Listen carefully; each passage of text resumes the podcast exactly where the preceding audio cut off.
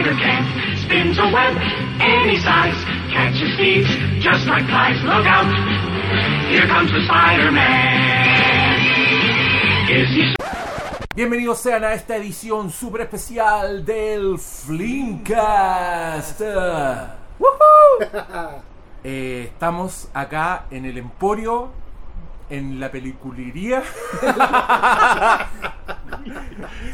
Este se llama la filmiquería. La filmiquería. El emporio del cine. El em- ah, Ahí tenéis nombre para la atendido- Ahí sucursal. está. no, son para la bolsa de género. ate- Atendido por su propio dueño. Así es. eh, tiene toda, todas las películas existentes. Oye, estamos particularmente jugosos porque fin de año se nos vino encima.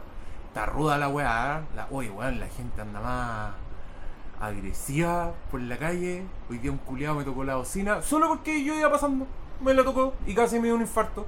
Si usted es un conductor, no le toque la bocina a los A ciclistas. lo mejor cuando era pasando fan por el lado de estaba saludando. No, era un saco hueá, así lo miré y me hizo como un gesto así como de que no sé qué significaba. Yo creo que significaba no, no andes por donde ando yo.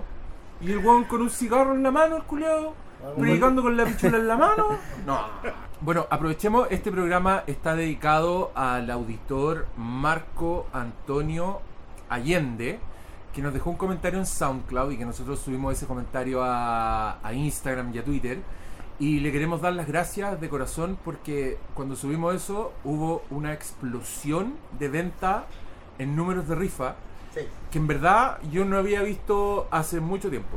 La gente Eh, a mí me escribía, oye, ustedes son mis limoneros favoritos. Limonero. po. De hecho, como, como ministro de fe de esta estadística vulgar y que confunde los números en el Excel, debo decir que esta es la primera vez que, eh, bueno, de hecho, gracias al empujón del, del auditor, digamos, este empujón al río que nos quiso tirar, eh, pasamos nuestra meta histórica. Pasamos Oh, esta es la rifa Nosotros más normalmente tenemos como techo el número más alto que hemos logrado y ese número Y acaba lo de subir. Bueno, este es el nuevo récord a vencer. Marco Antonio Allende, esperamos contar con tu ayuda para la próxima rifa. Comentario más mala leche. De verdad no lo, no lo esperábamos, te damos las gracias de corazón. Es un pic de un 30%. Claro. La, la avanzada entre el posteo de ese comentario y, la, y el final fue un 30%. Pero con eso le queremos dar la buena noticia. Esto significa que seguirá habiendo Flimcast por lo menos 10 capítulos más. ¡Eh! Rico, buena onda, abrazos. Oh. Marco, Marco Antonio, este capítulo es para ti. Eh, vamos a hablar de Spider-Man, un nuevo universo. La película que se estrena este jueves 20, el- es uno de los estrenos navideños. Junto con Deadpool versión para todo espectador. Solo en Y Estados yo- Unidos. Yo pensé que. No, se estrena acá. ¿En serio? Sí, sí. Oh, no Lo vi, lo vi en la cuenta de Cinefox de Instagram, me estaban publicitando eso, una edición para todo espectador de Deadpool que está enmarcado como, como la princesa prometida, me da mucha risa. Eh, y es Fred Savage, el mismo cabro chico de la princesa prometida de... siendo adulto. Eh, no, lo- los buenos de Deadpool saben lo que están haciendo hace rato. O sea, claramente que- saben a quién le están vendiendo esto. no, y esta weá de, de reestrenar la misma película sin, sin las chuchadas, o sea, weón, si, si juntan 500 pesos, van a ser 500 pesos de ganancia. Muchos gastos no hicieron. No, no, un par de póster, un par de trailers y ¿Tú chao. que esto no es para vendérselo al público que va a ir a verlo? Esto es para vendérselo a esos caballeros del comité que están diciendo ¿qué hacemos con Deadpool porque no nos cuadra en el perfil para el próximo año? Si es para ellos, po. Bueno, igual hay que tener en cuenta que esas funciones, al menos en Estados Unidos, tenían un factor de beneficencia. Ah, Eran como- bien. Más encima son los niños buenos. Sí, mejor. eran niños buenos con cáncer, entonces... Sí, por un lado no era todo, oh, ganemos más plata. Igual aprovecharon de, de hacer algo valioso. Sí, Paulo. La caridad, en verdad, es súper caridad. Pero si estamos aquí, saludos, abrazos. ¡Abrazos!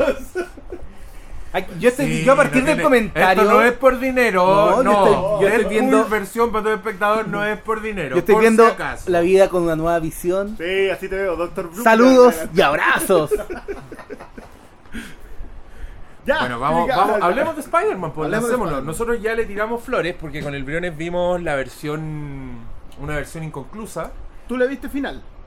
Ah, verdad, tú todavía no la Sí, vi. yo soy el Sí, único que fuimos, el, do- la fuimos el domingo a la premier que hicieron una función, me dio risa porque función domingo en la mañana suele ser para niños, había mucho cosplay, igual había mucho niño. Está Pero weón, español. en ¿no? esa sala no volaba una mosca. ¿Te diste cuenta o no? Sí, pues, de hecho, yo estaba urgido porque yo decía, weón, yo fui con mi hija de cuatro años, que como buen, buen ser humano de cuatro años no se queda quieto ni callado, ni aunque le supliquéis de rodillas. Yo tenía susto porque yo dije, weón, esta función está demasiado seria, los niños se están portando demasiado bien y están todos muy metidos en la película. Si esta cabra chica empieza a hacer bochinche, no va a ser, no va a pasar piola como en otras funciones de la misma categoría. Y en algún minuto la vi pelúa, pero ¿sabes qué le gustó la película? Creo que justo cuando la estaba perdiendo apareció Spider-Gwen y ahí ya aprendió y quedó, Se quería cortar el pelo. quedó lista. Sí.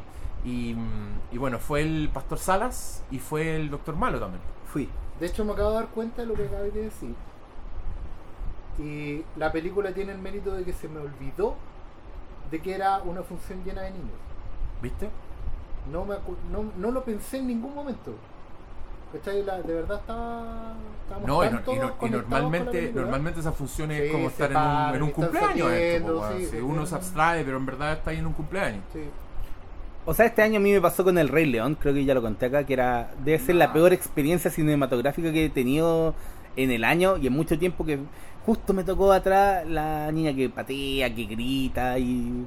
Pero esta nada, ni una mosca. Yo sé que fui a Teen Titans y también me fue bastante bien.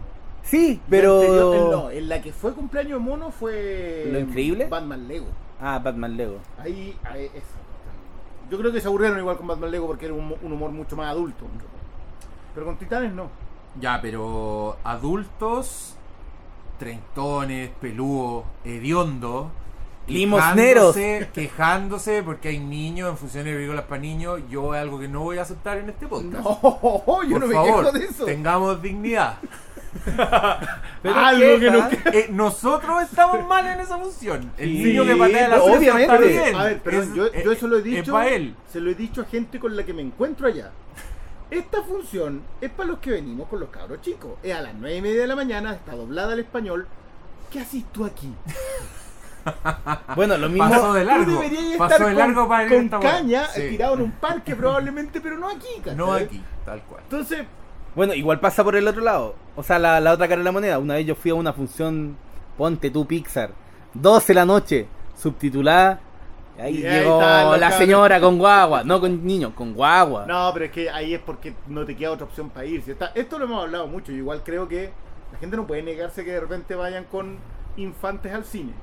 Pero eso tiene que ser funciones en determinados horarios. Que tú sepas ya lo que entra. Y que es lo que hablábamos del Álamo. ¿Alguna vez Uy, vamos a tener plata para Pongan la música ahora de Dinastía, pues weón. Ay, hablando del cine de, de Austin. Estaba esperando. Ahí, la la Lo guardó ahí junto con su monóculo. Realidad sacó el cuchillo cazador. Oye, ese tema es de Bill Conti, weón. Sí, pues. Mira. Es muy similar a casi todos los temas de Bill un- pero en un capítulo cargado a Rocky, no, Mira, nos qué tiramos el, bonito. el main team. No, sí, la consistencia, esta weá está increíble. Todavía no hablamos de Spider-Man, pero. Y, y este otro trajo para los regalos que vamos a hacer más rato. Eh, los elegidos de la gloria. Mira, Que también otro Bill ahí Conti. estuvo nominado Bill Conti, Conti. The Right Stuff. The Right Stuff. Me Esa gusta, es que me gusta los Que elegidos a, de la a gloria. los gringos que les gusta esa película, weón. Como que los define. así. Y yo creo que por eso les gustó First Man. El sueño americano.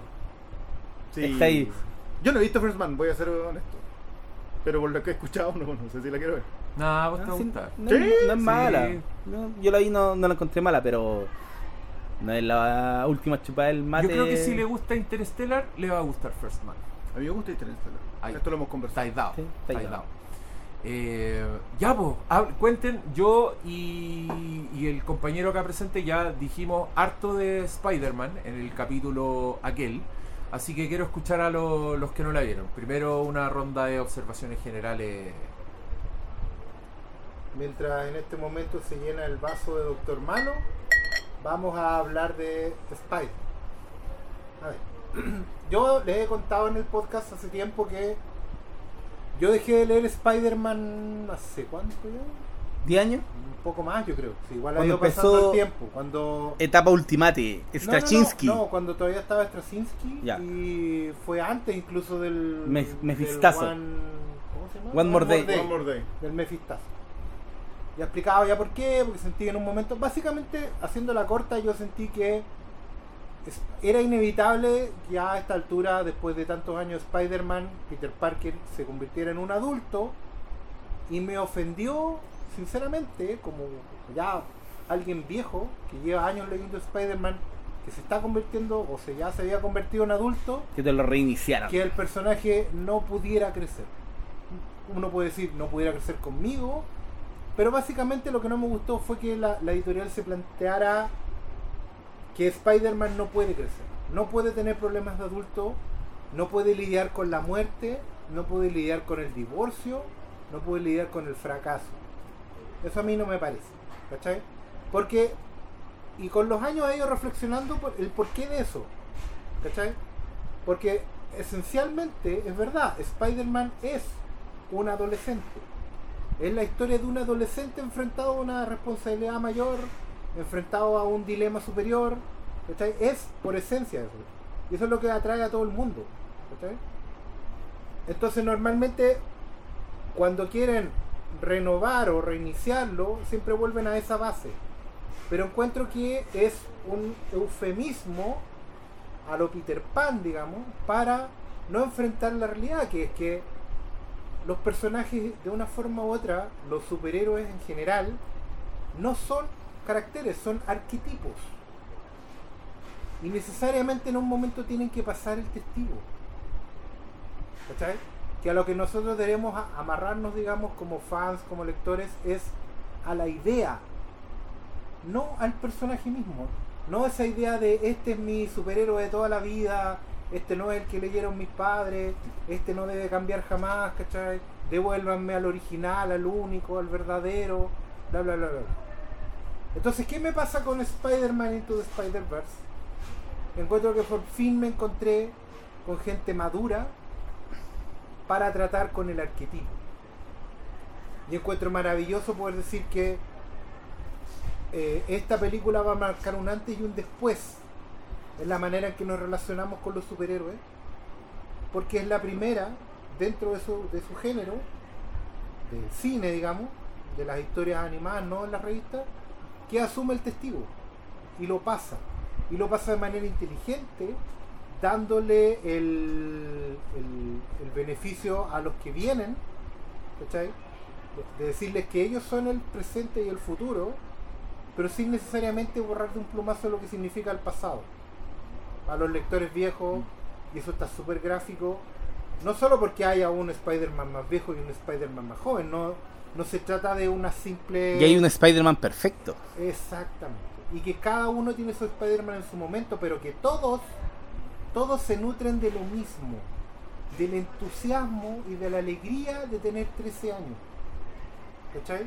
Porque yo, yo soy de los que adhiere a la idea de que los superhéroes son para lectores de 13 años. Siempre. Lo que pasa es que cuando tú eres viejo, puedes seguir leyéndolos en la medida que recuerdas y revives lo que sentías cuando tenías 13 años. ¿Cachai? Que, bueno, yo soy discípulo de Alan Moore en eso, así que me mantengo fiel a esa idea, que los superhéroes son lo que son, no hay que convertirlos en otra cosa, ¿cachai? Lo que tú puedes es sacarles el, máximo potencial, ¿cachai?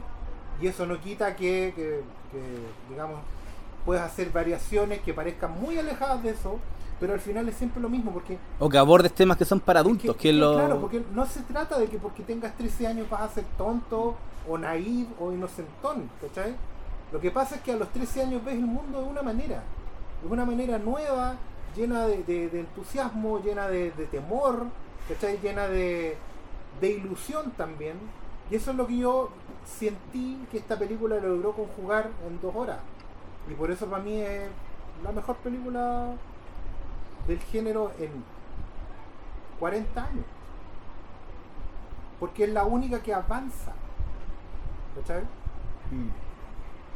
Yo tengo un montón de matices en eso. Concuerdo en, Concuerdo en gran parte. Yo, yo tengo un tema con el, con el salto cuántico. Eh, yo creo que en general la cultura pop es súper resistente a avanzar. Toda. Por lo general son tropiezos que le obligan a caerse y esa caída es un avance. Eh, hemos hablado muchas veces de lo que de cómo cambia el sistema desde el Star System hasta lo la, la entrada de los blockbusters en el cine. Y en el caso de los cómics, yo siento que los saltos cuánticos eran obligatorios, o sea, se daban y el fandom y la misma industria se resistía a que esos saltos estuvieran y trataba de volver atrás. Eh, pasa eh, post eh, Comic Code, pasa con la era Marvel, con el inicio de la, de la Edad de Plata, pasa con el abordar temáticas adultas, pasa con em, pasa con la llegada de los británicos, con el quiebre del 86, con Watchmen, Dark Knight, Crisis, todos los reinicios de ese. Pasa en los 90 con la popularidad de los dibujantes, que yo siento que ese, es- ese fue un momento de resistencia. Mientras el cómic había avanzado con Vértigo, con, con que sacaban pequeñas joyitas, la resistencia eh, la puso el fan duro que decía que lo importante era quién lo dibujaba. El nacimiento de Image, siento yo que es uno de los mejores, de los momentos más analizables como resistencia a, los a los saltos cuánticos de la cultura pop. En el, en el cómic en específico. Yo siento que esto que acabamos de ver es también es un salto cuántico en el género de superhéroes en el cine. Creo que, creo que es un salto cuántico en estética primero. O sea, la aproximación de la animación en algo en lo que yo no me voy a meter directamente porque creo que es insondable para nosotros hoy. Lo que acabamos de ver es una animación con líneas cinéticas y puntos de impresión. Puesto en la pantalla con uno, con una con un tipo de animación en estéreo que parece 3D en un momento pero que no lo es, con eh, fondos hiperrealistas, con, con un tipo de movimiento, con unos tiros de cámara que son imposibles de hacer. Con luces psicodélicas. Con, con todo, con, y, claro, y con cosas que pasan por un montón de otros referentes en el mismo cómic. Pero yo igual siento que ese es un salto cuántico que es el resultado de. Siento que cosas como Logan o la misma propuesta de Snyder fueron esos intentos de salir, fueron esos intentos de pegar el salto. Eh, creo que Logan es el salto y, creo que el que Venom, que, mm, el mismo MCU, que Aquaman, que la Justice League es la resistencia al fandom. Es la resistencia a salirse, es, es el mefistazo constante una y otra vez, el reinicio una y otra vez, esa incapacidad de crecer. Aún, y yo creo que tienes mucha razón en lo que dices a propósito de que lo gozamos como si fuéramos niños de 13 años. Es cierto. Lo- a lo que nos negamos no es a tener 13 años. Nos negamos a ser gente grande que puede volver a gozar como si tuviera 13 años. Y, es una, y, es un- y esa resistencia al salto es una cuestión que a mí siempre me ha perturbado mucho porque implica que no puedes mirar ambas dimensiones. Yo puedo disfrutar y emocionarme con Logan, yo puedo tener mi, mi opinión sobre el intento de construcción de Snyder, pero esas cosas no quitan que pueda disfrutar lo otro. Sé lo que son ambas cosas. La diferencia acá está, y, y que yo creo que es lo que más vamos a profundizar, en que los creadores, los realizadores, los directores de esta película entendieron que los cómics eran forma y la narran a la perfección y eran un fondo, eran un tema de una generación, eran la profundidad de por qué un héroe era un héroe. Lo- nosotros hablábamos en el último podcast, ¿qué hace de Peter Parker Spider-Man? No puede ser que no exista el tío Ben. No puede ser que no exista la motivación heroica. No puede ser que sea importante quién es debajo de la máscara. Sí, loco, la última, yo no, no vamos a entrar en la sección de spoilers todavía, pero fueron combos en el hocico acá Sí, que te los dan a ese nivel, a es- a- en, en- en esa, en esa dimensión. No, y, este- y se dan en esta película el espacio para abrazar algo que es muy Spider-Man, que es el fracaso, que es el error, que es no tener plata, La que el haber cometido Parker, la suerte Parker, po. Y entonces este cómic, o sea, este cómic, esta... Este Es- cómic. este- no- no sí, es un cómic, pero esta película, a mí lo que me sorprende en, primera instancia es el hecho de que la historia es muy ñoña. aborda algo como el multiverso que ni siquiera los cómics de repente son capaces de abordar, porque o, o quedan historias muy eh, desordenadas, o se quedan muy voladas como las de Morrison, y es como la disfruta como el, público oculto de, de los cómics, o simplemente te plantean un escenario en donde la misma historia impide que sea como más masiva, como pasa con Final Crisis. Entonces, Pero, pero yo creo que acá igual el referente es súper duro, que es Spider-Verse. Que Sí, es el- no, está eso, pero hacen que toda esta historia que en, en la base igual es complicada, que el público general entiende, que, entienda que hay tierras paralelas, son weas muy ñoñas O sea, que yo no... yo- que era como mi gran duda hacia esta película y lo logran completamente. Quiero regresar a tu punto. Yo creo que el pitch de esta película, es decir, esta es la historia de un Spider-Man que se llama Miles Morales, que no es el Spider-Man que todos conocen. Es la historia de cuando él surge y se une con todos los otros Spider-Man en donde hay un Spider-Man en blanco y negro, un chanchito y una niña con un mecha.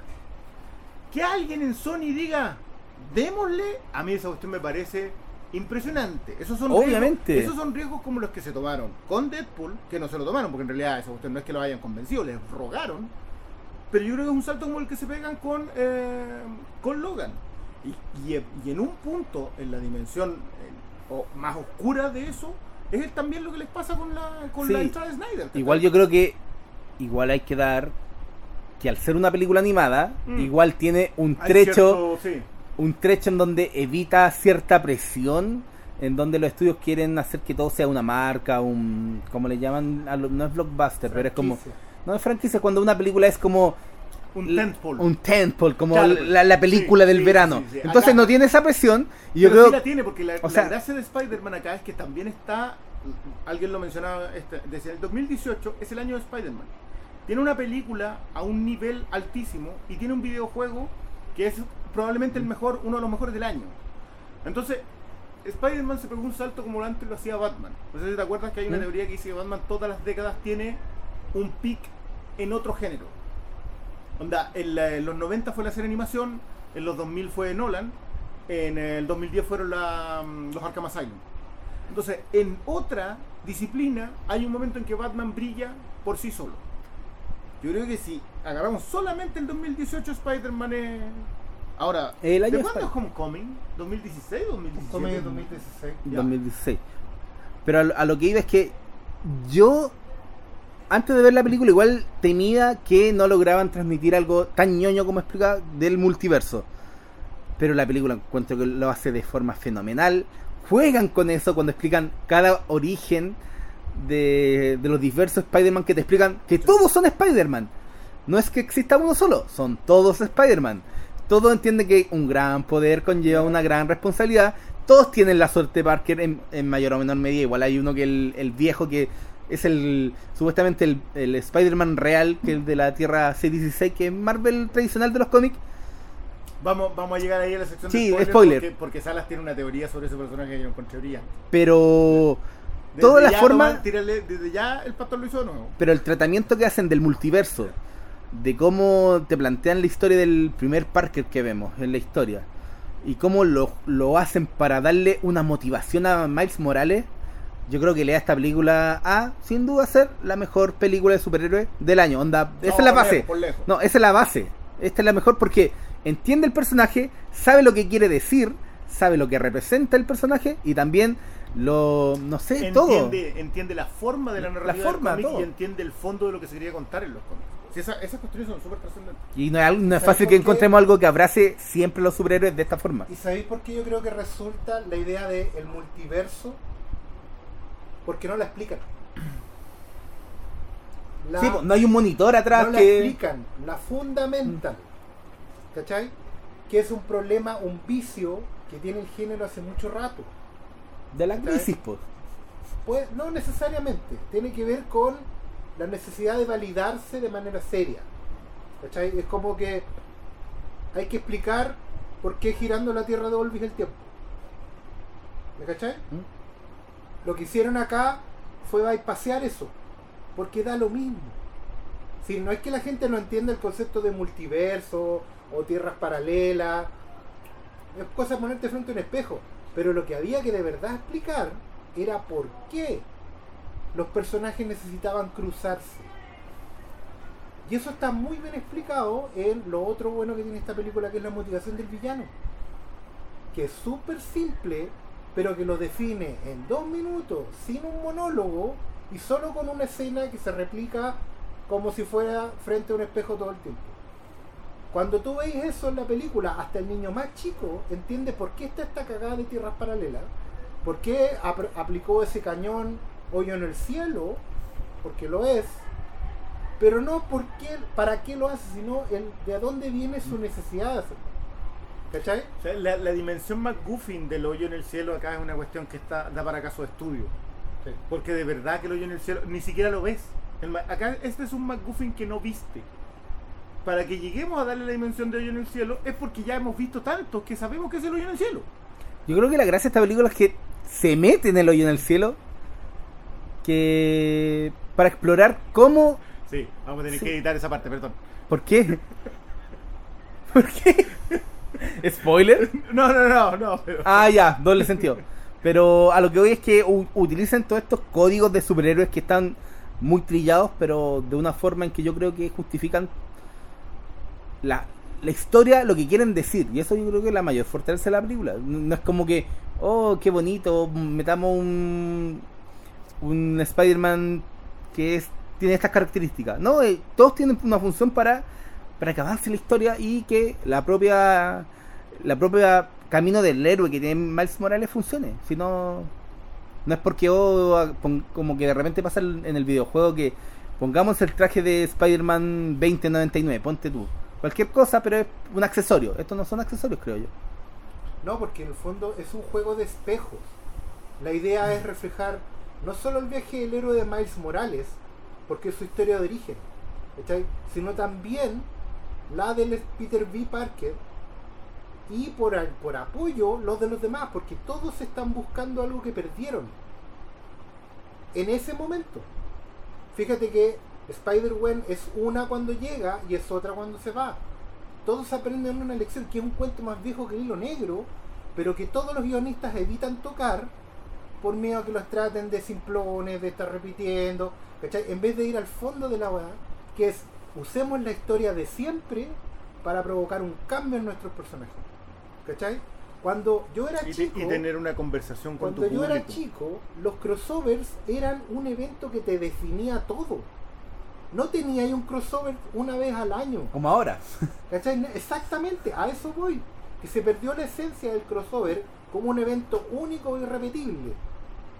Porque piensa tú que ellos no se van a volver a ver nunca más. No tienen por qué volver a verse nunca más a menos que quede otra catástrofe del mismo nivel. Pero ellos como saben que es la única oportunidad que tienen de interactuar y de aprender, se terminan queriendo como una familia. Para todos ellos es importante lo que le pasa a la Penny Parker al final, es importante el cambio que tiene.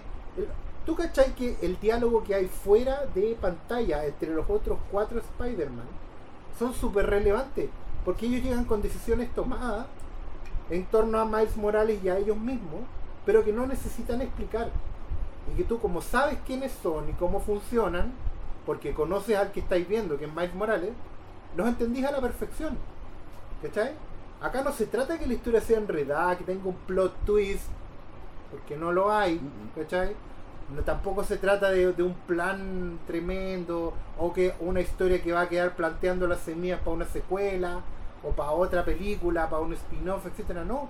Básicamente se trata de que todos están recorriendo el mismo camino al mismo tiempo. ¿Cachai? Y por eso uno se queda con la sensación de que los personajes importan tanto. Porque los viste recorrer un camino largo. Incluso el Spider-Man Noir, que es como el más caricatura de todos, a pesar de que tiene un chanchito al lado, Una caricatura. Claro, a pesar de que tiene una caricatura, él es más caricatura de todos, pero en el fondo lo que está haciendo es contención. ¿Cachai? Está haciendo contención de los demás en su rol de ver un mundo más en blanco y negro, por ejemplo. ¿Cachai? Y eso, cuando lo reflejáis con los otros, lo ponéis en contraposición, es un juego de espejo, estáis viendo lo mismo todo el rato. Ahí está la maestría de la cuestión. No está en que en necesariamente en que la- la- el, el argumento de la multitierra y la bla, bla, bla, bla. No, eso es chaya. Si al final lo que importa es que todos sean el mismo.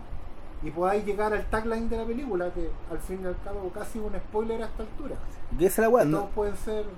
no importan los qué, sino los por qué. Y eso define sí, que siempre los cómics se quedan en la explicación del qué. Mm. ¿Qué es esto? Claro, tratando Eh, de rizar de- el rizo, de sí. sorprendernos, de encontrar un nuevo Watchman. Si Eso al final es un vicio larguísimo. Pero aquí no, aquí cuando estamos volviendo a la base, estamos volviendo a que nos dé lo mismo todo el constructo, sino que lo que nos importa es qué va a pasar al final del viaje. ¿Cachai? Que es lo que, como decía el Cristian, lo que define un héroe. ¿cachai? Oye, sí, no, yo quiero acotar nomás un poco desde, desde el weón que no lee cómics, entonces llega Que es esta película súper fresco. importante porque Eh, yo creo que esta película es un milagro. Creo que hace todo bien. Es la manera en que presenta a todos los personajes. Tú, tú notáis como una inyección energética desde el principio. Tú decís, pasan tres minutos de película y tú decís, estoy arriba de esta película, lo estoy pasando bien. La manera en que me están mostrando las weas es muy entretenida, es muy dinámica, es muy inteligente. A mí esta película me hace llorar de nuevo, retroactivamente, por, por el despido de Miller y Lord de Solo, porque creo que estos weones están... Esta película es escrita por Philip Lord y es una producción de Miller Lord, o sea, los weones están metidos en esto. Y la manera en que los locos como que procesan todo lo que se ha hecho y te presentan una wea nueva, me parece milagrosa. Me parece que los buenos entienden mejor que muchos cómo funcionan las historias, cómo funcionan, cómo funcionan los arquetipos pop, cómo funcionan personajes que han existido con nosotros décadas. sí, Entonces creo que se lo farrearon cuáticamente. A mí yo no, no me extraña, sino me extraña pensar que la gente que está a cargo de Star Wars se debe haber asustado, se debe haber espantado, no deben haber visto lo que los buenos están haciendo, vi- revisando el material todos los días, ¿cachai? Que improvisaban tanto. Los buenos no, no les sirve la, la manera en que estos buenos hacen cosas. Pero cómo está presentada esta película, yo encuentro muy inteligente que eh, Spider-Man existe en este universo. Y existe de manera muy parecida a como existe para nosotros. El weón es un héroe, ¿cachai? Pese a que es un héroe real dentro del contexto de la película que existe en Nueva York. Existen los cómics de Spider-Man, existe el merchandising, existe la ficción de Spider-Man dentro de esta película. Y la weá funciona un poco como. Cacha la weá que te voy a tirar, pero es un poco como Last Action Hero, como el, el weón cualquiera, el weón del pueblo que se mete en esta aventura de Spider-Man. Y para mí eso ya le da una weá muy interesante y muy entretenida. Como la primera vez que tú veías Spider-Man tú, a través del ojo de Miles Morales. El weón está peleando con un duende verde gigantesco, que es como un dinosaurio, es como un kaiju el weón. Y está metido en un plot de película de superhéroes que estos locos no tienen para qué justificarte. O sea, tú veis que el weón está como. Spider-Man le está teniendo la talla y le dice: No hagas esto porque todo el universo se va a terminar.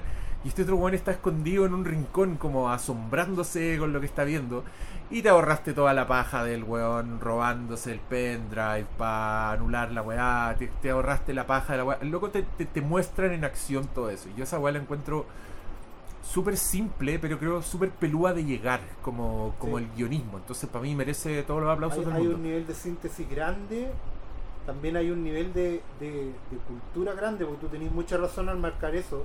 Fíjense mucho cuando vayan a ver la película eh, en cómo efectivamente, no es que se rompa la cuarta pared, sino que era algo que lo hablamos hace hartos podcasts, que yo estaba muy interesado en saber cómo iban a tratar esta película desde el punto de vista del cross media. No sé si se acuerdan. Yo, yo, yo iba, quizás, incluso yo no tenía claro. Yo pensaba que iban a hacer una mezcla de tipo, eh, la historia se empieza a contar antes de que empiece la película, se sigue contando después. ¿Cachai? Pero no, lo que hicieron acá fue tratar con elementos súper concretos que ya existen y los ponen a funcionar en la misma película. Lo que tú decís de cuando Miles Morales se está convirtiendo en Spider-Man, tiene súper claro que se está convirtiendo en Spider-Man, que lo mordió una araña radioactiva porque ha visto películas y porque ha leído los cómics. Y la ayuda que va a buscar el manual es el del cómic. ¿Cachai? Hace lo que nosotros haríamos. Viendo una película de superhéroes, si me muerde una araña o me cae un, me- un meteorito radioactivo, ¿cachai? Iríamos a buscarla a, los cómics, a, los- a la- los libros, ¿cachai? Ellos lo tienen súper claro y lo integran así. Y creo que lo otro que le funciona muy bien a estos dos, porque estuve averiguando, es justamente el hecho de trabajar en equipo y sin soberbia de autor. ¿A qué voy? Ellos- Lord y Miller, eh, por lo que leí los créditos, es una historia original de Phil Lord, guionizada por Phil Lord y el codirector, Uno de los directores. uno sí. de los directores. ¿Cachai? Que le, le revisé el currículum a los tres directores y son, en el fondo, bien resumido, un director de cine, de actores, con dos directores de animación. ¿Eso qué significa? Que la gente está tratando, trabajando de manera integrada. De hecho, uno de los guionistas y director era co-guionista de 21 Jump Street. Una zorra. O sea, son gente que trabaja en comedia, con trasfondo, yendo un poquito más allá, explorando los límites de la cosa, ¿cachai? con otro que viene netamente de la animación, para explorar los límites técnicos, y otro que dirige actores. ¿Cachai? Que no será Martin Scorsese, pero es un tipo que De hecho, sí, le criticaban cuando hacían Han Solo, decían, bueno, los rumores, esto cuando no saben dirigir actores. saben dirigir, Pero claro. es porque ellos también partieron de la animación, no hay que olvidar que hicieron lluvia de hamburguesas. Yo voy a hamburguesa, después las Tony One. Pero caché que son gente que puede posponer el ego. De hecho, yo no lo he escuchado hablar de revancha, ni de estar picado por solo, ni nada, sino que sacan lo mejor de la experiencia. No tienen problema en poner el ego al lado para dejar lo mejor para el producto. ¿Cachai? Y eso es súper, súper valorable y destacable a la hora que te salga una película tan buena como esta. ¿Cachai? Porque lo que importa es la película, no el ego del autor. Lo que importa es el producto. Y eso se nota en todos lados. hasta la última escena de postcrédito, que es gloriosa. Que yo no he eh, visto. Por eso estoy pasando el aviso. Quédense, vale la pena. Es mejor que la de Wi-Fi Ralph. Y la de Wi-Fi tampoco vi la Es segunda. buena. Es buena, weón. Y esa es buena. Yo, mm, aparte de querer dar el pie para la pausa pre-spoilers, aunque ya los he visto muy entusiasmados a lanzarlos, eh, yo quiero, quiero decir una cuestión, que yo siento que es muy importante tener una película que renueve un género que se da por agotado cada dos meses más o menos. Cada un mes, con cada, con cada lanzamiento con número. cada estreno basado en un cómic de superhéroes se dice que el género está agotado. Con cada cancelación de una serie de Netflix se dice que el género está agotado. Con cada, qué sé yo, crossover, con cada cambio de canal, etcétera, que el género está O agotado. inclusive con cada serie regular cancelada en los cómics. En los cómics se dice que el género está agotado. Creo que es impresionantemente refrescante. Yo, yo también comparto con ustedes que acá los méritos son de gente que no está dentro. Si es que, si es que queremos colocarlo así. No, no es Jeff Jones renovando un género cinematográfico. Son tipos que entendieron lo que otros gigantes contaban. Yo he visto, eh, yo sigo a Bendis en, eh, en Twitter, y es un tipo que está feliz por este éxito. Está muy contento por ver que hayan tomado un personaje que él creó, Miles Morales, y lo hayan convertido en, em, en un referente. Voy a entrar más en, la secuencia de spoilers, pero pero de verdad ver tanto póster, ver eh, algo que que muchos actores y actrices hablan sobre los procesos de identificación. ¿Con quién te identificas tú en el cine? ¿Te puedes identificar con alguien que no es como tú? Y yo creo que se camina en, de- todos los lados cuando tú haces algo así de bueno. Se avanza en todos los frentes cuando haces algo así de bueno. Eh, cosas que nos tratan de meter con unos forceps impresionantes a la fuerza, eh, diciéndonos que esto es así como debería funcionar. Acá es orgánico. Nosotros utilizamos esa palabra a veces como una muletilla, pero acá es tal cual. Acá es parte de la obra la mirada del mundo que están teniendo. Y eso para mí fue fundamental. Yo, yo, recuerdo que esto es una- de esas películas que cuando salí, salí, wow, pero no, no quería comentarla. Yo necesitaba que más gente la viera, eh, porque hay, un, hay una especie de, mm, de conciencia colectiva al respecto.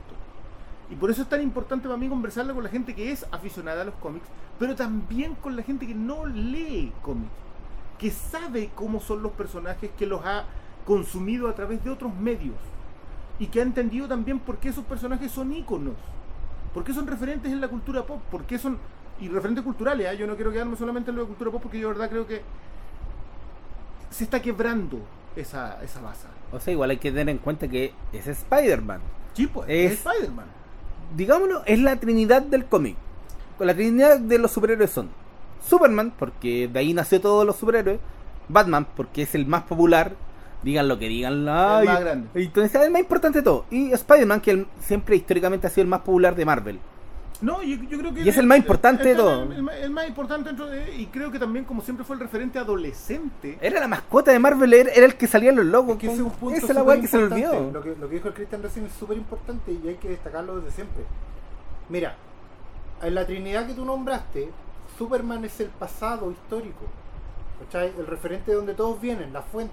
La piedra, Ah, donde construyeron la iglesia. Batman es siempre el presente. No, no, no, no, no. no. Superman es Cristo. Batman es Pedro. Lo negó tres veces.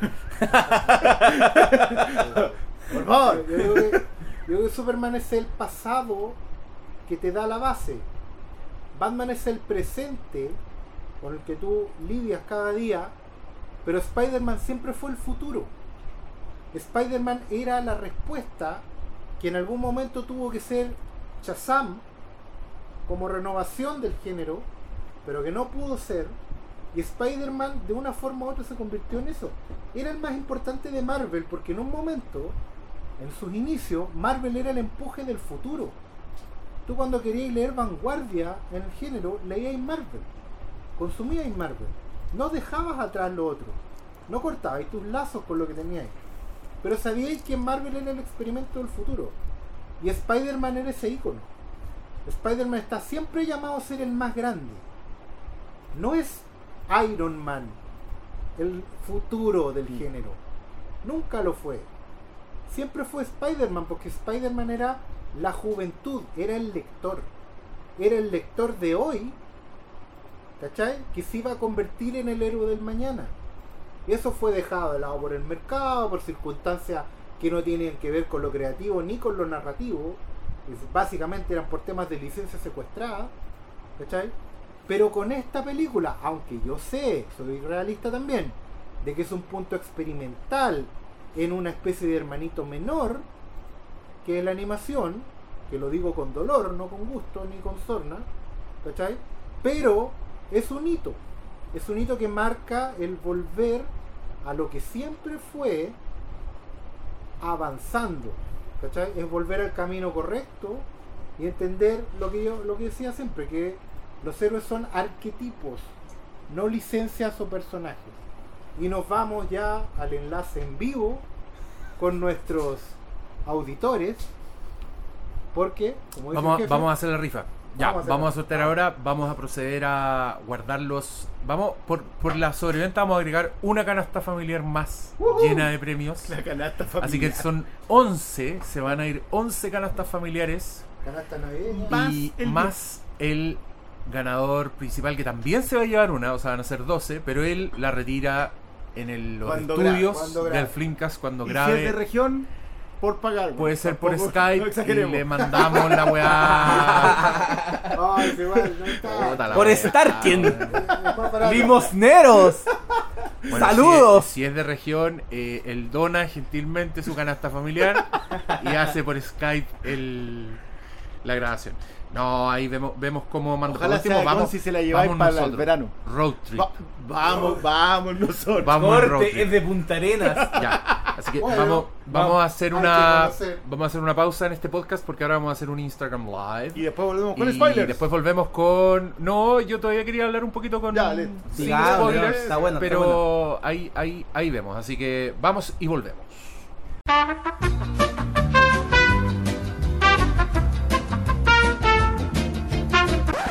Hemos vuelto después de un arduo sorteo.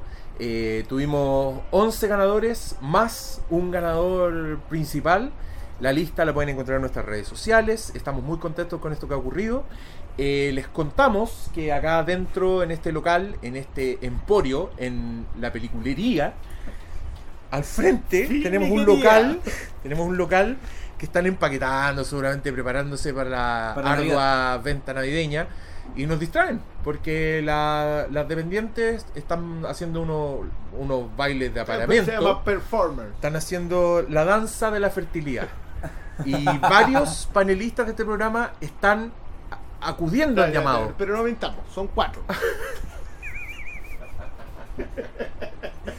Ya, no, vamos a seguir hablando de Spider-Man Into the Spider-Verse. Yo... Como evolución en el universo. el nuevo, un nuevo El nuevo universo. nuevo universo. Eh, yo, lo que, yo lo que les quería decir a los amigos, antes de lanzarnos con los spoilers, es que de verdad es una película que yo les recomiendo a todo el mundo. Es muy entretenida, muy graciosa. Es una película que, según yo, cumple con todo lo que tiene que cumplir una buena película. No solo una buena película de superhéroes, sino una buena película a secas. Una buena película de, de aventura, de entretenimiento, lo que queráis. Una weá que formalmente es impecable. Eh, las secuencias de acción, el diseño de los personajes, la animación, que intenta reproducir desde los cuadros estáticos del cómic hasta la cuatricromía de la impresión, el, el puntillismo en esto en colores básicos, hasta, eh, weón, el 3D, el 3D estereoscópico, el 3D este que era con, con un Sí, sí, lente de hecho, ocupan- rojo con eh, ocupan- azul. Oscar decía que es una cosa que se llama estéreo mix, creo, pero Ya. es un- una forma de animación nueva que está Y- pensada para producir ese efecto. Y es el tipo, es el tipo o de película... Sorry, pero para, que no se. No sé y estoy tratando de averiguar qué significa stereo layout. Ya, ¿ya? Y tengo toda la impresión que es eso porque es una superposición de planos en la imagen. Que como que te desenfocan en el cuadro, pero a la vez te crean el efecto ese estereoscópico, digamos, del, De hecho, por eso es estéreo, pues. o sea, te- tiene que ser- y yo nunca había visto y he estado averiguando y no había escuchado a nadie que hablara de stereo layout, ¿cachai? Así que estoy muy ya, la- de eso. las chicas que bailan ahora están haciendo twerking. Así que esto está Sí. bastante No, o sea, difícil no, de mantener el hilo. Tienes que poner persianas acá, weón. Esto no... No te voy a concentrar. También podríamos no grabar aquí a las 12 de la noche. Nosotros haciendo una rifa ordinaria, las locas haciendo twerking al frente, como no, Sí, no, no hay competencia. No, acá. no tenéis por dónde. No, pero bueno, yo, y también quería hablar del- de, los villanos de esta película, porque creo que son refrescantemente efectivos. Yo al Kingpin no lo conozco. Eh, me perdí la tercera temporada de Daredevil en que el Pastor Salas dijo que era el mejor villano, De Marvel. la mejor adaptación de un villano al formato audiovisual. No, él no dijo Ah, de no, Marvel, era dijo no, la no, mejor de todas. El amor por Salas de- al, al Kingpin y a Spider-Man Into O Spider-Man. sea, yo, está- yo he dicho en todos los tonos y en todos los programas que yo quiero que la película de mi vida la haga Donofrio. Yo quiero que Donofrio haga de mí. Del pastor. Ah, ahí tenéis. Maravilloso. Está bien, realista. Sí, uno- uno dice, ah, George Clooney, la claros, weá. No, no, el Pastor no. Sala la tiene clara. No, acá, Oye, bueno, yo para mí acá- en, en Nine. Pero tenía que ser digital, pues. Bueno, pero ya estamos en ese momento de la tecnología. Sí, no, yo quiero que me hagan Diserkis. Con motion capture. Asumido, asumido. Sí. Oye, cabros, también quiero decirle que estamos en un ambiente cerrado, que el, el peo no pasó piola. Eh, no, es que ahora no me puedo concentrar con este peo que está aquí en, en el ambiente. No, yo no sé Ya. de qué estaba hablando. Ya, Phil, sí, obvio, nadie sabe. Pues, bueno. Ya, eh, lo- lo- los villanos, los dos villanos, hay como dos villanos entre comillas que son como lo- los más importantes. Los encontré. No, hay tres. Hay, Hay tres. tres. Y están los tres. De esa película que tiene tres villanos no te das ni cuenta que tiene tres Yo no me quiero meter todavía en la parte de spoilers, pero creo que es el mejor guiño que yo he visto. O sea, porque de verdad es para ñoño no duro. Estamos hablando de un tipo que se tatúa cosas. Ya, O sea, pero lo vamos a entrar en la parte de spoilers porque para mí fue glorioso. Glorioso. ya, puta, pero nos va. dejáis con el misterio. Ya, bueno, en fin. Va. En fin, el, el Kingpin, la presentación del Kingpin, cuando entendí su drama, como a mí me sorprende que estos weones lleguen, y digo lleguen porque a mí me, me consta que este tipo de weas son pega nomás. No es que los weones se les ocurrió la wea genial al tiro, no, los weones llegaron a un proceso de sacarle la grasa a la historia, de sacarle todo el backstory que las otras películas en verdad de- creen que es necesario poner. Estos buenos te ponen el Kingpin y tú entendís lo que está haciendo y cuando te explican lo que está tratando de hacer no te cuestionáis nada, como dijo el pastor, entendís perfectamente. Creéis que, está bien en su lucha, como te, estáis de acuerdo con el weón, lo que lo entendí. Y me pasó lo mismo con los otros villanos, encontré que tenían unos matices súper buenos. Eh, visualmente son súper interesantes. El, ¿Cómo se llama el? The Prowler. The Prologue. En español le, pus- le ponen el merodeador. Sí. Ese weón, yo lo dije en el, en el capítulo en que hablamos de esta weá, pero el loco tiene un efecto sonoro que lo acompaña y que yo encuentro que es completamente hecho, estimulante. hay un y- tema de diseño en general. Los Diseño de personajes no sonido. están solamente diseñados a nivel visual. Sí. Eh, pero. No, dale, dale. La, la banda sonora es de Pemberton, este Es compositor Pemberton. que tú has seguido y le has tirado flores. Yo vengo tirando flores harto rato a Pemberton, pero acá Pemberton hizo algo muy entretenido que fue que tú podías mirar en, en Twitter, iba posteando cosas con las que iba haciendo sonidos para meterlos en la, Ya, increíble. en la, en la, en la misma banda sonora. Entonces de repente recogía unos tambores y los tocaba y los llevaba a la sala de estudio. Que es algo que ellos son como de la misma escuela con, con Cristóbal Tapia. Los dos trabajan para BBC, son como amigos, se conversan y todo, hacen chistes y todo. Y los dos hacen eso mismo, de llevar instrumentos que no iban en una banda sonora tradicional al estudio. Entonces, cuando yo fui viendo este proceso, igual estaba súper metido, pero quedé con la duda si la mezcla de sonido que nosotros vimos, que yo vi, que yo soy el único, de nuevo reitero que no la he visto final, era la misma. Porque yo escuché el disco y es otra cosa. Yo te diría que era la misma.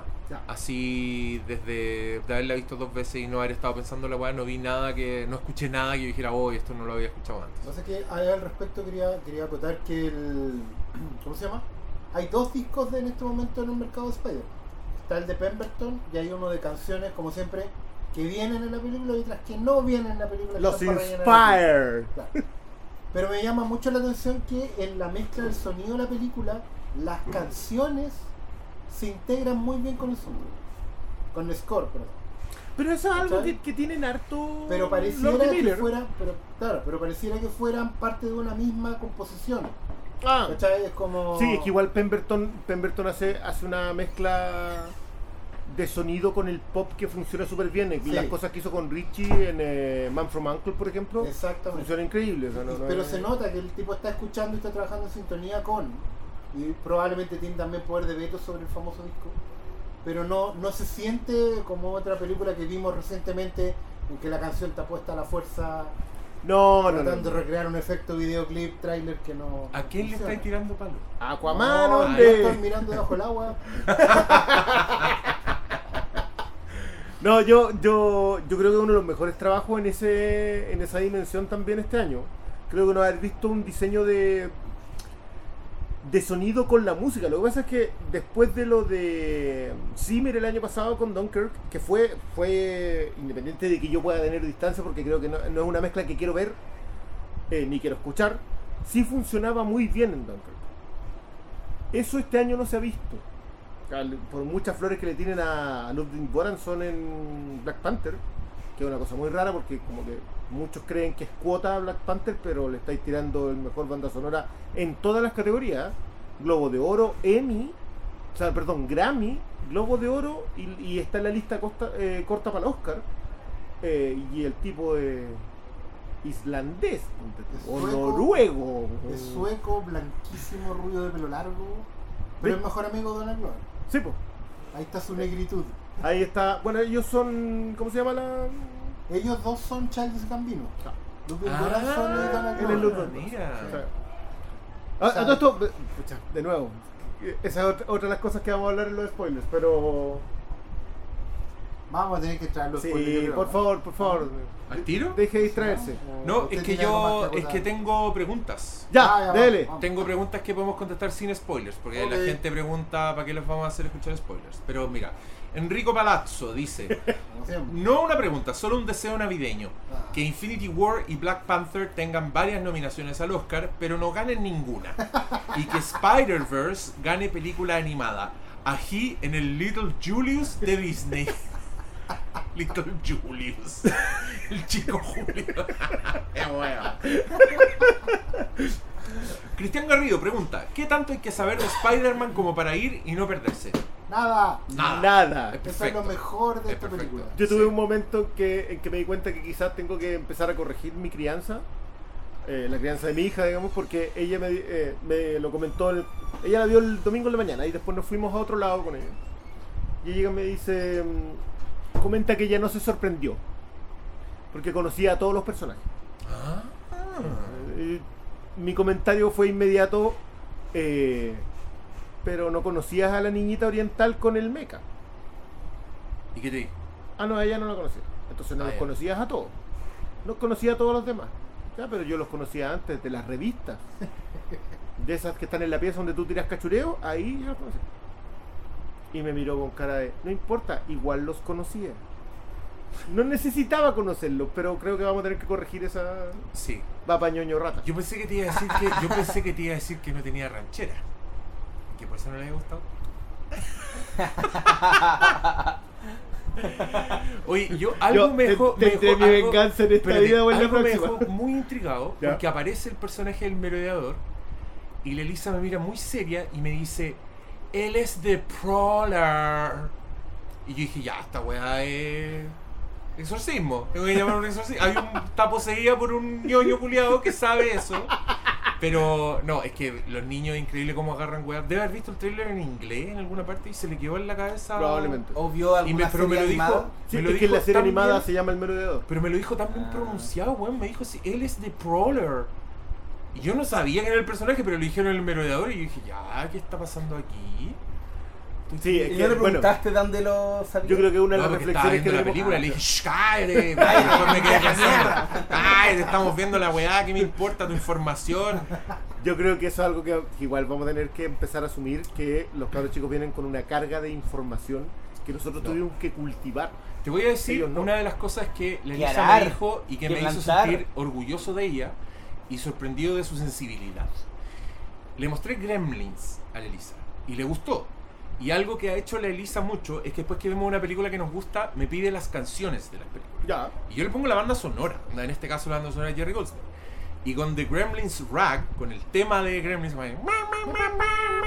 la Elisa, ¿sabes lo que me dijo? Me dijo, papá, esta canción la tocan los Gremlins, ¿cierto? Weón, yo me hinché así de un orgullo. Porque, weón, yo creo que Goldsmith era el weón que hacía ese tipo de banda sonora. Y yo creo que el si loco... tiene el disco, en las liner notes de ¿Ya? Matheson de ese disco, es eso. Goldsmith decía que lo que quería era que sonara como si fuese un villancico de los gremlins. Y, weón, yo casi, yo me di vuelta, le di un beso. Y, la abrazaste para y- que no te viera llorando. Y seguí manejando después porque todos me tocaron la bocina. ya, Felipe Meneses dice: Vi las tres Spider-Man de Raimi. ¿Basta con eso o tengo que ver algo más para ir a ver la nueva? Die Down. Con las de Raimi te voy a saltar perfectamente a. No, Sí, mira. no sé así. No, pero mira, ¿Pero yo creo, no, yo creo que Siempre es bueno verlas todas. no, Pero eh, si dijo, vi las tres de Raimi. Sí, pues podría no haber visto ninguna y igual- llega igual bien. Pero está O preguntando, sea, con eso tengo. sí, claro que Sí, tiene. pues, pero para, enri- pregunta, para ¿no? enriquecer la experiencia, yo creo que siempre es bueno ir al origen, leer Amazing Fantasy XV, el Amazing Spider-Man 1 y el primer número de Miles Morales. Chucha, ya. Y ahí tienes tres números. Tenés que, hacer, tenés que hacer un diplomado. No, pues 48 páginas.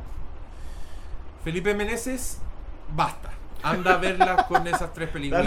No le hagas caso. Cristian Torres pregunta: ¿Es Spider-Man el mejor personaje de cómic? ¿O ya está en el podio? ¿Es el tío Ben el mejor tío? Número uno, es mejor que el tío Emilio.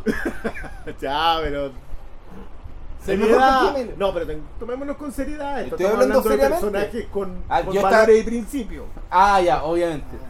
Eh, pero y lo hablamos, siempre ha estado en el podio para mí Spider-Man. De los superhéroes siempre ha estado en el podio. Yo creo que conforme a los tiempos, igual Wonder Woman le ha disputado un poco el podio. Pero eh, sí, en la trilogía, en la Trinidad, si no hay, no hay, no hay mucho que decir. Sé que nos saltamos un, una editorial, pero yo también concuerdo con que Superman, Batman, Spider-Man. Está en el podio. Perfecto. El podio se lo disputan Batman con Superman. Le- Luis Santa Cruz. ¿Les da tanta pena como a mí que las películas de Spider-Man del MCU de Marvel sean películas de Avengers slash Shield? Ya no hay historias sobre el gran poder y solo historias sobre cómo hacer feliz al tío Tony. Yo Ese- lo he dicho ese tío veces. Sí. Ese tío peor. ya, Pandurris pregunta si puede ir a verla sin cachar nada. ¿Algún cómic recomendado? Sí, puede ir a verla sin cachar nada. Otras personas preguntaron por algún cómic recomendado para leer a Spider-Man, así que ahora les cedo la palabra a estos ñoños. Recomienden algún cómic de Spider-Man. Yo creo que acá hay que entrar con Ultimate Spider-Man. Ultimate Spider-Man, que Sí. acaba de aparecer en los kioscos. Hace unas dos Sí, semanitas lo vi en, la colección ¿Cuál? de El Marvel. primero de Bendis. Bendis Bagley. Con Peter, sí, Bendis Bagley, con Peter Parker. No hay de Miles Morales. Es que ese es un punto. Igual, cómics de Miles Morales para el público generalista, yo creo que es complicado encontrar. Porque hay que ir a rastrear en las librerías. O ir a una tienda de cómics especializada. Sí, para no para aterrizarlo, para aterrizarlo. Peter. Parker y Ultimate Spider-Man es una colección que dura 137 números, creo. Y después de eso entra Miles Morales en la misma colección. Y después se lanza, se relanza Ultimate Spider-Man con Miles Morales como protagonista.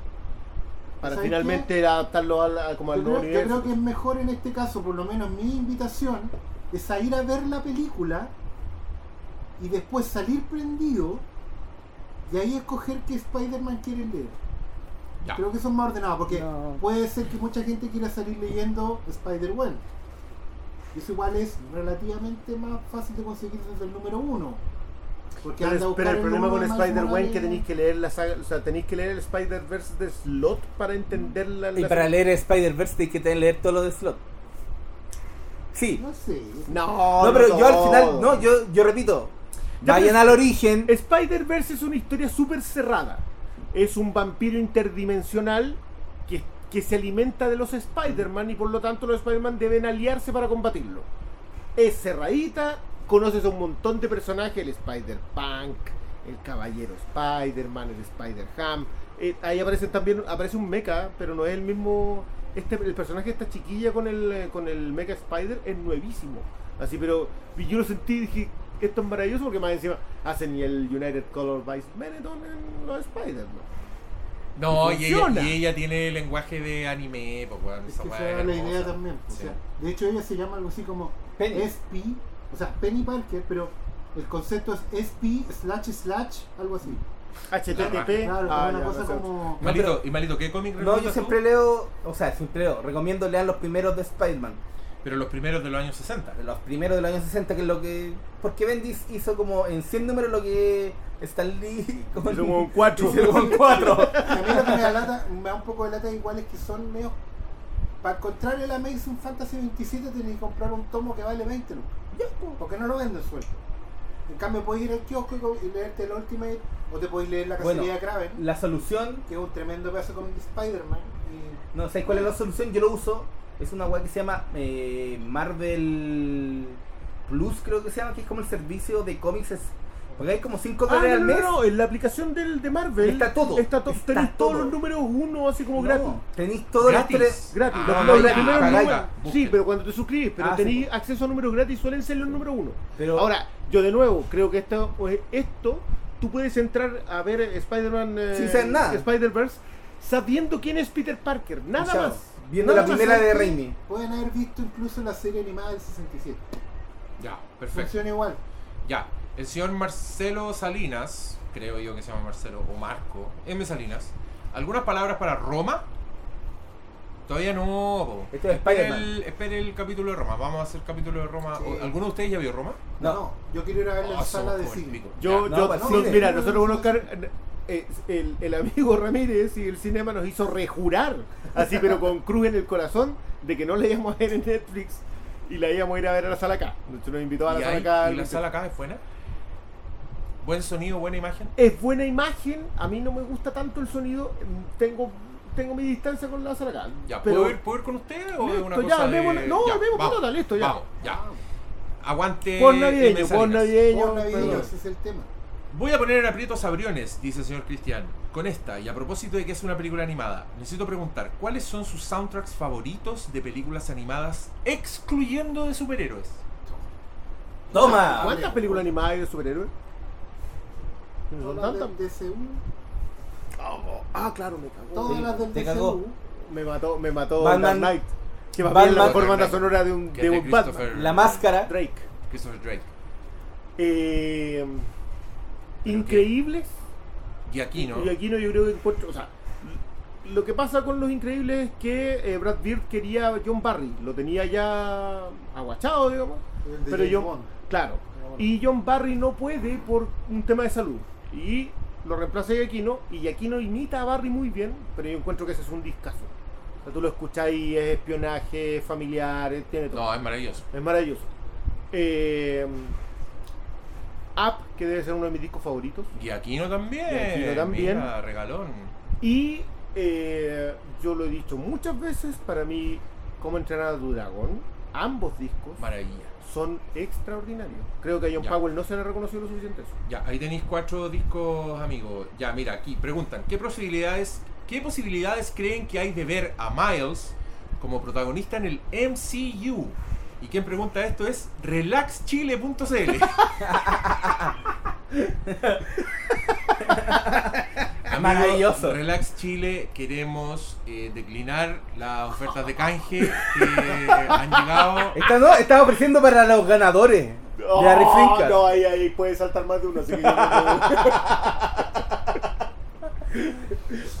Eh, Miles, yo creo 20. que, mira, Ay. yo creo que a Miles lo está bien, está medio introducido en Homecoming porque aparece, aparece el personaje que es el Prowler, ¿o no?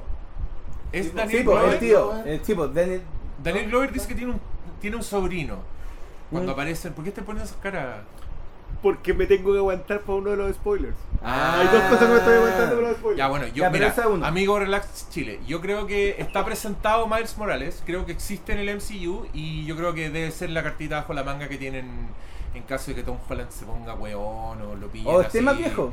O lo pillen Uy, ya hablamos, Perdona, yo creo que en caso de que eh, Sony la rompa con esta película y Miles Morales se vuelva un ícono.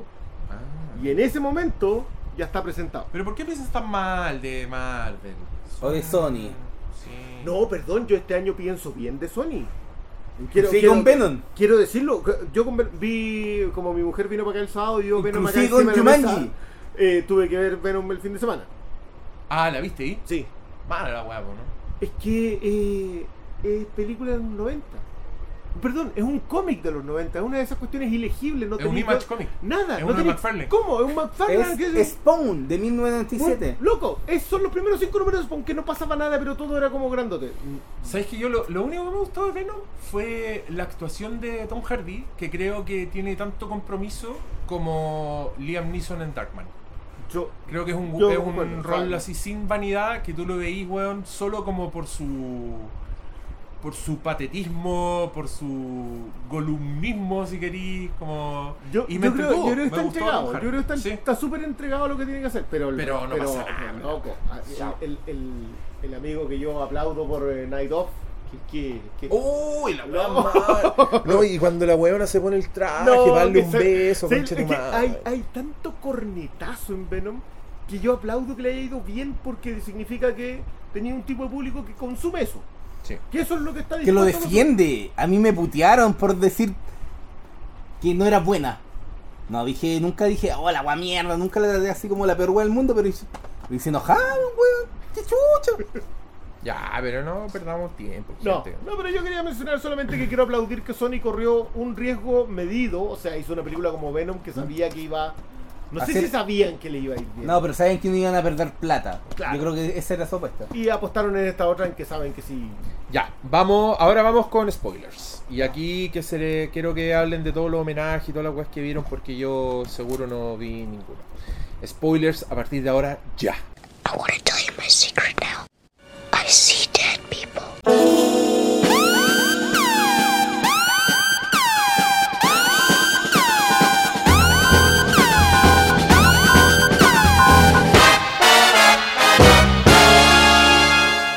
¿Vieron a Glover? No. Está en una escena de community. Está en una escena en, la, en el televisor Sí. apuntándolo de... O sea, que es cuando The Prowler está viendo tele, está Donald ¿En? Glover en la tele. Pero Ya. el Donald Glover de community. Sí, pero es Donald Glover, ¿no? sí. Ah, eso quería decir cuando yo dije la weá del. Claro, que, que hacen una... que yo no sé cómo definir esa cuestión porque es como meta sobre meta. Es Y- que a los Lord, les- a Lord y Le- Miller les gusta poco, pues weón. O sea, deben ser unos weones más meta y más orgánicos para ser weas meta que yo he visto. Estoy pensando en Lego en realidad esa. eh, O piensa en la escena de. Weón, 22 Jump Street. De Depp. es Yo la, no he la visto película más cuestiones. meta. Weón, Es que vela, voy a- por pues, favor. ¿sabes qué? Eso me ha pasado en, esta, en este último tiempo, que hablan tanto sobre he leído tanto sobre ella que voy a terminar viéndola. ¿No la me- visto? no, nunca me interesaron. No, weón, Me pongo la yo- nariz de payaso y hago el gesto. O sea, que- Ya, denle. Mira, a mí me gustó mucho. Yo vi, bueno, por supuesto tiene. Encontré súper lindo el cameo de Stan Lee, weón. Pareciera que el cameo de Stan Lee los buenos sabían que iba a ser póstumo. O no sé si habrán Es que hecho ese- ¿sabes algo. Yo creo que tiene que ver con cómo enfocar la película. O sea, ya, te toca hacer cameo de Stan Lee, perfecto. Pero hagámoslo, hagamos un cameo de Stan Lee. O sea, hazte el último aparición, aparición única e irrepetible de Stan Lee. ¿Cachai? Haz que el viejo resuma, total, no tiene que salir, solo tiene que grabar. Haz que el viejo resuma todo lo que ha significado para tener que hacer estos cameos. ¿Cachai? Yo, yo Agárrate para el hueveo. es que es que ¿Cachai? tan Stan Lee. Sí, Creo que es lejos el cameo más Stan Lee que yo he visto. De los Sí. cameos de Stan De Lee. Los cameos de Stan Lee, porque es él. Te da un discurso sobre el poder y la responsabilidad, sobre qué es lo que implica ser el personaje que eres, y te vende una camiseta. te hace una oferta. Te- te- te- tú- y tú entiendes que ese De hecho, el de diálogo hecho, profundo de Stan Lee con. Es súper meta, pero está bien, porque en el fondo es tan bueno como el primer cameo de Stan Lee, que era el de Mallrats. Es esencialmente. Ese no era cameo, ese era ya Usted- actuación secundaria. No han visto la serie de Netflix. O sea, que no es de Netflix, es una serie de Disney, pero no la han visto, porque ahí el, ¿De Spider-Man? la de Spider-Man. No, no, no. Ya, en Ultimate Spider-Man, el Peter Parker, el colegio, el Mid, eh, El Mid School Mid- Midtown se llama, el colegio, donde, donde iba Peter Parker. a la media, ¿eh? Ya, donde iba- va la media, el liceo. el liceo es un colegio que Shield tiene intervenido. De manera Ah, que Peter ok. Parker está con cuatro compañeros que son la Tigre Blanco, eh, Iron Fist, Luke Cage. eh, ah, se me olvidó el cuarto. Se me olvidó el cuarto. eh, parece que son ellos cuatro. Y por lo tanto, cada vez que los necesitan en Shield, los sacan de ahí. Ya. Y el director del colegio es Colson. Ya. Y el conserje del colegio, ¿quién es? Stan Lee. Están de mano. Hay un capítulo del conserje completo y la voz la hacía Stan Lee y era maravilloso. Ahora, yo siento que viene esto viene más de ese Stan Lee que era capaz de porque el personaje del conserje pasaba y te tiraba una frase Stan Lee. Claro. O sea, como que alguna frase para el bronce a la, a la pasada que no tenía mayor sentido, excepto si veía el capítulo completo y era como más como que Era, era como el mono de Shira que andaba escondido. Lo- lo de lo de Octavia quiero decir que Esa es la weá que es para el weón que se Esa- tatuaba. esa- Ya, dale. cuando Octavia que es el gran spoiler que no podéis tirar acá porque Octavia eh, Oct- Octopus es acá una mujer Sí. y que la ves pasar primero en un, en un video así como que sin importancia y Yo creo que es como la sorpresa ñoña eh, más bacán de la película porque yo creo que vi el- solo el primer tráiler, creo que después dije no, no voy a ver nada más.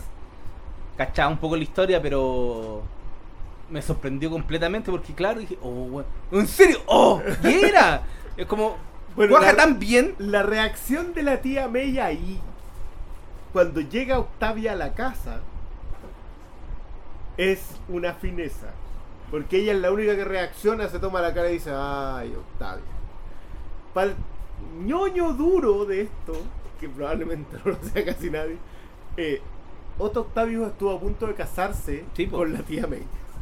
Ah, Eh, eh, Ese referente es porque la tía May en algún momento conoció a Octavia. Y te la dejan ahí, pero de pasadita nomás. Esa yo me acuerdo que fue una de las tantas que en el cine, aparte de los trajes de fondo, abajo en la Spider Cave. Que también es otra cuestión. Hay, hay ¿Sabes demasiada? Igual me da risa un poco porque muchos hablaban como que el guiño más importante del que lo nombraban mucho en la función era uh, el Spider Boogie, que es una weá que nunca importó nada, pero como que Pero es un buen chiste. pero, un- pero ha sido más meme que algo realmente importante como en la historia de Spider-Man. No, para mí, para mí el mejor guiño es el de Octavia. Para mí es el lejos el mejor porque en realidad necesitáis saber Y te dice algo también de la tía May, que, que está muy bien esta tía May. Está justo entre medio. Lo que pasa, sí, lo que pasa es que la, esta tía May tiene una cosa que también es muy hardcore ñoño y que es básicamente Madame Web. Ya. Y eso es muy hardcore. Pero da lo mismo, sí. Es que eso es lo otro. Todos, los, todos estos guiños son muy sutiles. Son muy elegantes, como tú dijiste recién. O sea, es que, es que una de las están cosas... puestos ahí, pero no molestan. No están alumbrados claro. como, como Citripio en Rock One. ¿cachai? No, y podéis pasar tranquilamente sin haberlo sabido, lo porque es mismo. un chiste que no, que no, no ves, ¿no? Claro, acá la tía May es la tía May, que es la tía del hombre araña, que lógicamente, porque estamos en el siglo XXI, sabe que su sobrino es el hombre araña, y que está en conjunción con eso, de una suerte de Pero Alfred. Es que igual va, yo creo que va relacionado con, con el trabajo que hacen con Peter Parker. Básicamente el primer Peter que conocemos es el del universo Ultimate, que es este Sí. Peter Rubio, que es el, el Spider-Man en su estado ya máximo, que está con, casado con, su, con la mujer que ama, que, tiene, que no tiene problemas de plata, que la gente lo ama, que es, es como el Spider-Man excepcional. Y Pero después... ese no es el del universo, el del universo Ultimate. No, pero es, de- del, es del que pertenece. Si no te están haciendo una adaptación al calco. No, no, no, no, pero me refiero a que. ¿cuándo? A ver, No, pero es ¿cuándo que- hemos visto un Peter Parker que en realidad llega a esas cotas? Nunca, pues y eso es lo gracioso. po. Pero Y eso es lo bueno de esta El película. punto- el punto ahí yo creo que tiene que ver, es bueno que toques No, pues y es porque va en contraste con lo que vamos des- vemos después que es el Spider-Man supuestamente del Marvel 616 que es el universo central. Yo aquí, perdón. Para, para, para, para. Pero es que quiero lo, lo que te plantea la película en términos generales. Eso es lo que te plantea que el, el Peter Parker, que nació con los cómics de Stan Lee y Steve Ditko, inevita- inevitablemente va a tener una vida de mierda. Porque él cuando se presenta dice, bueno, yo soy Peter Parker, llevo 22 años trabajando en esto, él cuando está con ponchera, está viviendo solo, no tiene plata, y, y eso contrasta muy bien con la otra idea del Peter excepcional que te presentan, que pertenece al mundo de Miles Morales. Y eso es una de las cosas que más me gustó. Acá quiero hacer un pase solamente por, por, por hacerle al señor Corales, porque la teoría del pastor Salas acá merece ser escuchada. O sea, no, no es tanto una teoría como más que nada es una, una lectura de lo que plantean estos Spider-Man al mismo tiempo. Yo creo que el Spider-Man rubio, Peter, de hecho se llama Peter Parker, es la idea que todo el mundo, no ñoño, tiene de Spider-Man. ¿Cachai? Nosotros sabemos que Spider-Man tiene la suerte Parker, que es un perdedor, que tiene un pollón, como le decían antes, ¿cachai? Tiene toda esa cosa de que nunca va a resultar, la anécdota que yo siempre cuento de cuando se le congeló la ropa que dejó en una cornisa, ¿cachai? Y después tuvo que descongelarla y lo fueron a ver. Esas historias, ¿cachai? La verdad las conocen los que leen las historietas. Pero la idea general de Spider-Man es que es un tipo muy la raja, muy chistoso, que siempre se la saca de la manga, que tiene un chiste incluso al momento del al peor momento, ¿cachai? Y lo que hace la película en las primeras media hora es matar la idea de Spider-Man. Y plantearte el dilema inmediato en conjunto con los espectadores de, bueno, ahora no hay Spider-Man, ¿qué hacemos? ¿La idea de Spider-Man puede morir? ¿O puede, o, o- y empiezan a deconstruir la idea de Spider-Man mostrando los Spider-Man. Entonces, ¿qué es lo que hacen? Primero, te están presentando como eje central la idea de un Spider-Man del futuro. Un Spider-Man para los lectores de hoy, que es Miles Morales. Que es justamente el chico que, a pesar de tener talento, sigue siendo marginado. Porque si Miles Morales con ese genio, o sea, con esa capacidad intelectual, en la escuela en que está, porque él está en- becado en una escuela especial, ¿cachai? Para talento, si fuera blanco no tendría ningún problema. ¿Cachai? Como los tenía Peter Parker, no por ser blanco, él no era su problema no ser blanco. Su Peter Parker original era marginado por ser de Queens. Por ser Básicamente por pobre. ser un huérfano pobre. ¿Cachai? Y por ser un nerd. Lo que pasa es que Peter Sí, Parker viene del tiempo en que el nerd aún era un marginal. Claro, ahora Hoy cuando día el los nerd es nerds mainstream. son Eh. mainstream, son elite, te conviertes en marginado dentro de la elite por ser afroamericano, latino, inmigrante, ¿cachai? Por no tener una familia como Peter Parker. Peter Parker no tenía papás. Tenía una familia no constituida. La de Miles Morales no está constituida. Fíjate que la mamá se llama Morales, pero el papá no. Ese es un detalle que solamente, o sea, que no sé si solamente, pero creo que es súper bueno destacar Muy bueno. que en el cómic eso es eso es clave porque más encima el personaje de la mamá no la, no acompaña siempre a Miles. Entonces el papá es clave. Entonces los afectos entre papá, tío y sobrino en este caso son súper valiosos y fuertes porque son por, ele- por elección. ¿cachai? Por eso es tan importante en estas películas cuando hay tanto abrazo ¿cachai? y tanto discurso que uno dice, bueno, eso no se dice en los superhéroes. ¿cachai? Porque los superhéroes están para el sacrificio, no tienen apoyo, están para la última. No, pero acá es otro mundo. ¿Cachai? Y eso en contraste con el Spider-Man de los cómics, que es este 616, que en el fondo es el estado actual de la franquicia de Spider-Man para los lectores como yo, como el hocico. Un Spider-Man que efectivamente debería estar divorciado, debería estar huérfano de su tía May, debería llevar más de 20 años haciendo la misma weá, ¿cachai? Había una historia, entre paréntesis, había unas historias muy buenas del mismo Straczynski, cuando el loco hablaba del Spider-Man del futuro, que era un Spider-Man con una chaqueta, bastante descreído, que tenía una hija que sea de Spider-Man, que era Spider-Girl, que es el mismo que salió en, la casa de M. Pero era un Spider-Man muy interesante porque era un Spider-Man que funcionaba como una suerte de vigilante. ¿Cachai? No como ya el, héroe jovial y buena onda, amistoso vecino.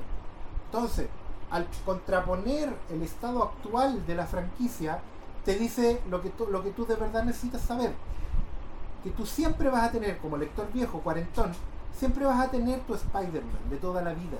Siempre va a estar ahí, aunque tenga ponchera y ocupe pantalones de buzo y la weá. Pero lo que necesita es mirar a los ojos a Miles Morales para volver a disfrutar de lo que eres, como cuando tenías 13 años. O sea, que el y eso lo hacen con todos los demás también. Sí. Cuando te llega el Spider-Man Noir, que es una caricatura de un cómic, de una forma de leer historietas también, que hay lectores de eso, que no se acercan al superhéroe, ¿cachai? Porque quieren otra cosa, eh, no solo más oscuros, sino que de, de otro tipo de, de- de lectura, o la que viene del manga, ¿cachai? O la que viene de esta nueva oleada de cómics para mujeres, ¿cachai? Entonces, al final la película se convierte en una reflexión sobre el estado actual de la industria, que es lo más potente que he visto en años. Está diciéndole a todos los nichos, saben que todos ustedes pueden tener su Spider-Man. No necesitan resetear a nadie. es que la clave para mí al final es eso de la película. Claro, po. Que todos son Spider-Man. Todos son Spider-Man. No existe solo uno. Pero es que siempre fue eso. Tipo. Claro. Siempre, siempre, cuando dicen Peter Parker entendió, Peter Parker siempre dijo que era import- no era importante quién estaba debajo de la máscara. Y eso es algo que los que consumimos cómics y que no podíamos identificarnos por etnia, clase, raza, lo que quieras, idioma, lo- la, la razón por la que tuviera, siempre pudimos entender cuál era el fondo. Había altruismo, había solidaridad, había qué es lo que hacías tú con los talentos que habías heredado mágicamente, genéticamente, por accidente. Una de las razones, yo lo he dicho muchas veces, una de las razones para la cual, para mí, pero falla de base, la Daredevil de Ben Affleck, es porque el accidente no lo define como héroe. Él no es un héroe antes del accidente. En cambio, en la Daredevil de Netflix, él es un héroe antes del accidente, tal como lo es en los cómics. Sí. Es que- a ser un héroe. Peter Parker es un héroe porque entiende el dolor que conlleva no serlo. Y esa cuestión está comple- Me, No, ya- oye, ah. me van a perdonar, Mm. pero yo podría entender el trecho largo lo que hacen DC. Yo sí creo que lo que apunta eh, Snyder con que, que tiene que ser Superman, un símbolo para quiénes y quiénes son los que están equivocados. Pero en el MCU, ¿qué hay de altruismo? ¿Qué hay de solidaridad? Son ¿Qué hay de la son todos milicos, significancia weón. Fundamental de lo que significa ser un héroe. Y sé que por eso yo creo que es importante esta película en el sentido de que toma algo muy de cómics que en el sentido del legado. En los cómics todos los personajes han tenido reemplazantes. Todos pueden tener reemplazantes salvo uno, que es Superman. Superman no puede tener reemplazante. Pero Batman, eh, el propio Spider-Man, eh, puta, ¿para qué hablar de Flash y Linterna Verde? Hasta Wonder Woman. Todos han tenido un reemplazo, alguien para pasarle el manto. Y esta, esta película abraza esa idea para demostrarte que la idea general de Spider-Man es más poderosa que el individuo. Eh, o sea, Pero- de- pero completamente hay- de acuerdo, pero, pero hay, un- hay dos una detalles. diferencia súper muy importante en eso. Que esta película no resetea eso. No, po. Y no lo va a hacer. Spider-Man no es tu Spider. Nuestro Spider. Es el de ellos. ¿Cachai? Nosotros siempre vamos a tener el nuestro. Pero nosotros somos del siglo pasado. Y eso los lectores de cómics no lo han entendido en los últimos 20 años. Es una de las razones por las cuales yo tengo tanta tirria contra Jeff Jones. Porque Wally West recoge un testigo, se convierte en un héroe, Un Flash. crece, avanza, Se casa. se casa, Tiene hijos. tiene hijos, madura, se convierte en un héroe por derecho propio y llega Jeff Jones y lo resetea. Y trae de vuelta a un barrio No lo resetea. no ninguna de esas cosas. Lo borra de la existencia. borra Y que no es ninguna de esas cosas. ¿Por qué? Porque él quería el personaje con el que se crió. Y no un personaje que maduró. Uno de los momentos, o sea, yo siempre he dicho que para mí hay dos series en los 90, en el caso de los cómics, que levantan la idea de podemos crecer a un punto que las cotas son demasiado altas. Una es el Jack Knight de James Robinson y Tony Harris. Y, y de Peter Snyder, que nunca hay, eh, nunca hay que olvidarlo. Y el otro es el Flash de Mark Waid. El punto es que la resistencia en el fandom, lo que yo hablaba de los saltos, de los saltos cuánticos, cuando tú tienes saltos de ese tipo, cuando tú tienes gente que propone avanzar, la resistencia en el fandom es brutal. Entonces, ante lo que hemos venido viendo eh, en cuanto la última década de trabajo, yo creo que la resistencia del fandom hoy día es la que quiere quedarse con una épica falsa, con una emotividad falsa, Con la explosión. todo la explosión y no con aquella que te obliga a pegarte el salto. Logan nos obligaba a pegarnos el salto, nos obligaba a replantearnos temas serios, e incluso en el consumo de una película de superhéroes. Y esta que hace, que primero te dice, en la diversidad, un afrolatino, un oriental, un viejo noir, o sea, un chancho. Son los, son los distintos estilos de cómic que hay en el mundo. Exactamente. Y todos, todos, inapelablemente van exactamente al mismo punto, tienen exactamente el mismo objetivo. Somos héroes porque tenemos que serlo. Porque los poderes que nos han sido dados implican que tenemos que ayudar a nuestro prójimo. En algún momento me van a tener que decir dónde está eso en las series más populares hoy día. En algún momento me van a tener que decir dónde está eso en lo que sea que estés leyendo o viendo en las pantallas de los cines. No está, acá está. Y, y orgánico, yo vuelvo a insistir con eso, esto es orgánico, no te lo discursean, no te lo meten por la garganta, no te obligan a mirarlo, lo hacen y lo hacen bien. Entonces, cuando hablamos de que esta es la mejor película de superhéroes del año, no, pues hay rival. Creo que exagera señor Sala al decir que son 40 años, Sí. Se pasó de rosca. Pero, pero es su Pero postulado. weá de él, ¿por Sí, por weá? postulado, es postulado. Los culiados, ¿Y por qué no se puede discutir la weá? Sí, pues weón. Si algún quiere decirlo, que se quede callado, entonces pues no se discute. Que se lo guarde en la casa. ¿En cuál? Ya. Oh. Ah, sí, ¿En cuál de, en cuál de que- todas? no, perdón, Pongamos hay- la música de Hay que dinastía. felicitar porque se está cambiando de casa el pastor y eso es, es No por la reflinca de uno. No, por la No, todavía, todavía- todavía no da para comprarnos casa. Claro. Pero para allá vamos. Con la ayuda del amigo Marco Antonio, Marco Antonio, Allende, bueno. quizás lo podemos Gracias, lograr. gracias por ayudarnos a pagar el mes Sí, le recordamos que estuvo este capítulo dedicado a él, a sus lindas palabras, a su cariño, su generosidad para con nosotros. Y terminamos. ¿Sí? Hasta acá. No, no, no, te- Sí. ¿tú no tienes nada más? No, no, yo estoy listo. Más le han tirado caleta de flores. Yo quiero ir a verla de nuevo y creo que convencimos a la gente que vaya. Y si no los convencimos y fueron por su cuenta, están felices escuchando esto. Así que, cabros, muchas gracias por todo. Recuerden que subiremos los ganadores de la Reflincast a nuestras redes sociales para que vean si fueron algunos de los afortunados o si no, sigan participando. Eh, nosotros se lo agradecemos de todas maneras. Eh, ¿Alguien quiere agregar algo? ¿Alguna palabra al cierre? Nada. No, vamos a seguir 10 capítulos más 10 con vida. Mínimo, Sí, mínimo 10 capítulos, sí. Garantizamos 10 capítulos más. Así Y ahí que, empezamos la Rinfrincas Bono Marzo. y, eso es, y eso es gracias a ustedes, queridos Bueno, auditores. alcanzamos. Buenas noches. Buenas noches.